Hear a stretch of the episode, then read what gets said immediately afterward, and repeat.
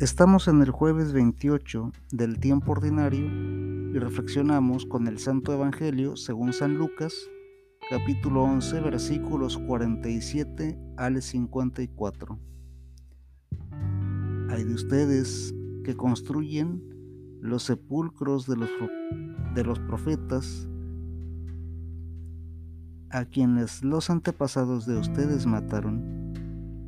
Con eso, dan a entender que están de acuerdo con lo que sus antepasados hicieron, pues ellos los mataron y ustedes construyen sus sepulcros.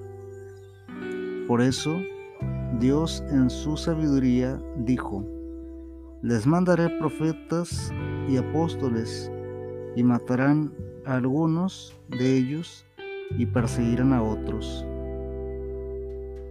Pues a la gente de este tiempo, Dios le va a pedir cuentas de la sangre de todos los profetas que ha sido derramada desde que se hizo el mundo.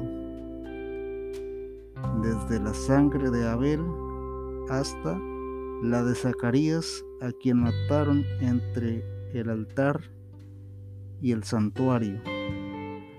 Por lo tanto, les digo que Dios pedirá cuentas de la muerte de ellos a la gente de hoy.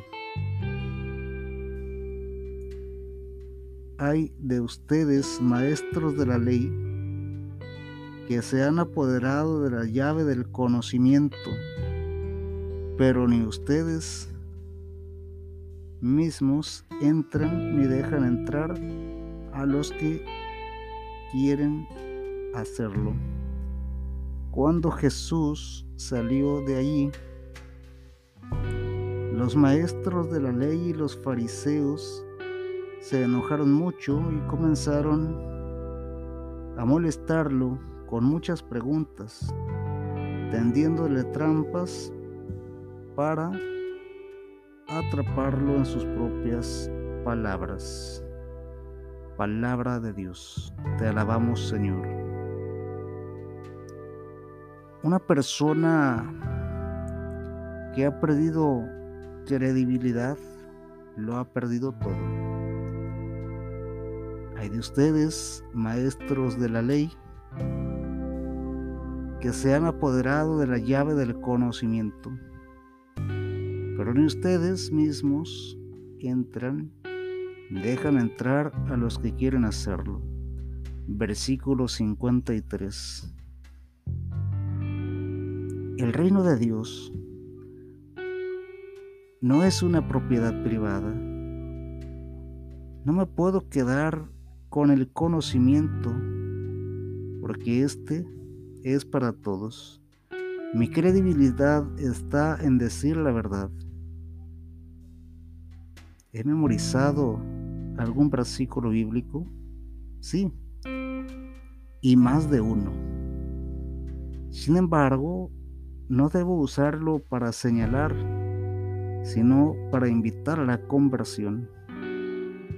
La llave del conocimiento es la palabra de Dios. Usemos todos los medios para darla a conocer. Solo en el amor de Dios existe la verdadera felicidad. No hay que vivir de las apariencias, ni apoderarse, ni aprenderse cada versículo para juzgar a los demás. Es más bonito vivir en la verdad y esforzarse todos los días por aplicar el mensaje que de manera individual recibimos al estudiar la Biblia. Si Dios me ha hablado, es por amor. Si Dios me ha hablado, es por amor. Porque desea y busca lo mejor para mí. Y esto debemos aplicarlo cada quien a título personal. Si Dios me ha hablado es porque quiere lo mejor para mí. Si estoy escuchando la lectura de la palabra de Dios, la reflexión, si estoy eh, dándome el tiempo de, de, repasar el texto en mi, en mi Biblia, si estoy en oración buscando entender cada pasaje del Evangelio diario, pues entonces Dios me está hablando. Dios te está hablando a ti, hermano. Dios te está hablando a ti, hermana. Dios y me habla a mí a través de, de estas pequeñas reflexiones que, bueno, cada quien, eh, hay muchos sacerdotes, muchos religiosos, religiosas, laicos comprometidos, estudiados que hacen cada día una reflexión del Santo Evangelio. Hoy quiero invitarte a que lo hagas a manera personal, que puedas leer, repasar el pasaje de, del Evangelio puedas preguntarle a Dios en la oración qué te quiere decir en lo particular.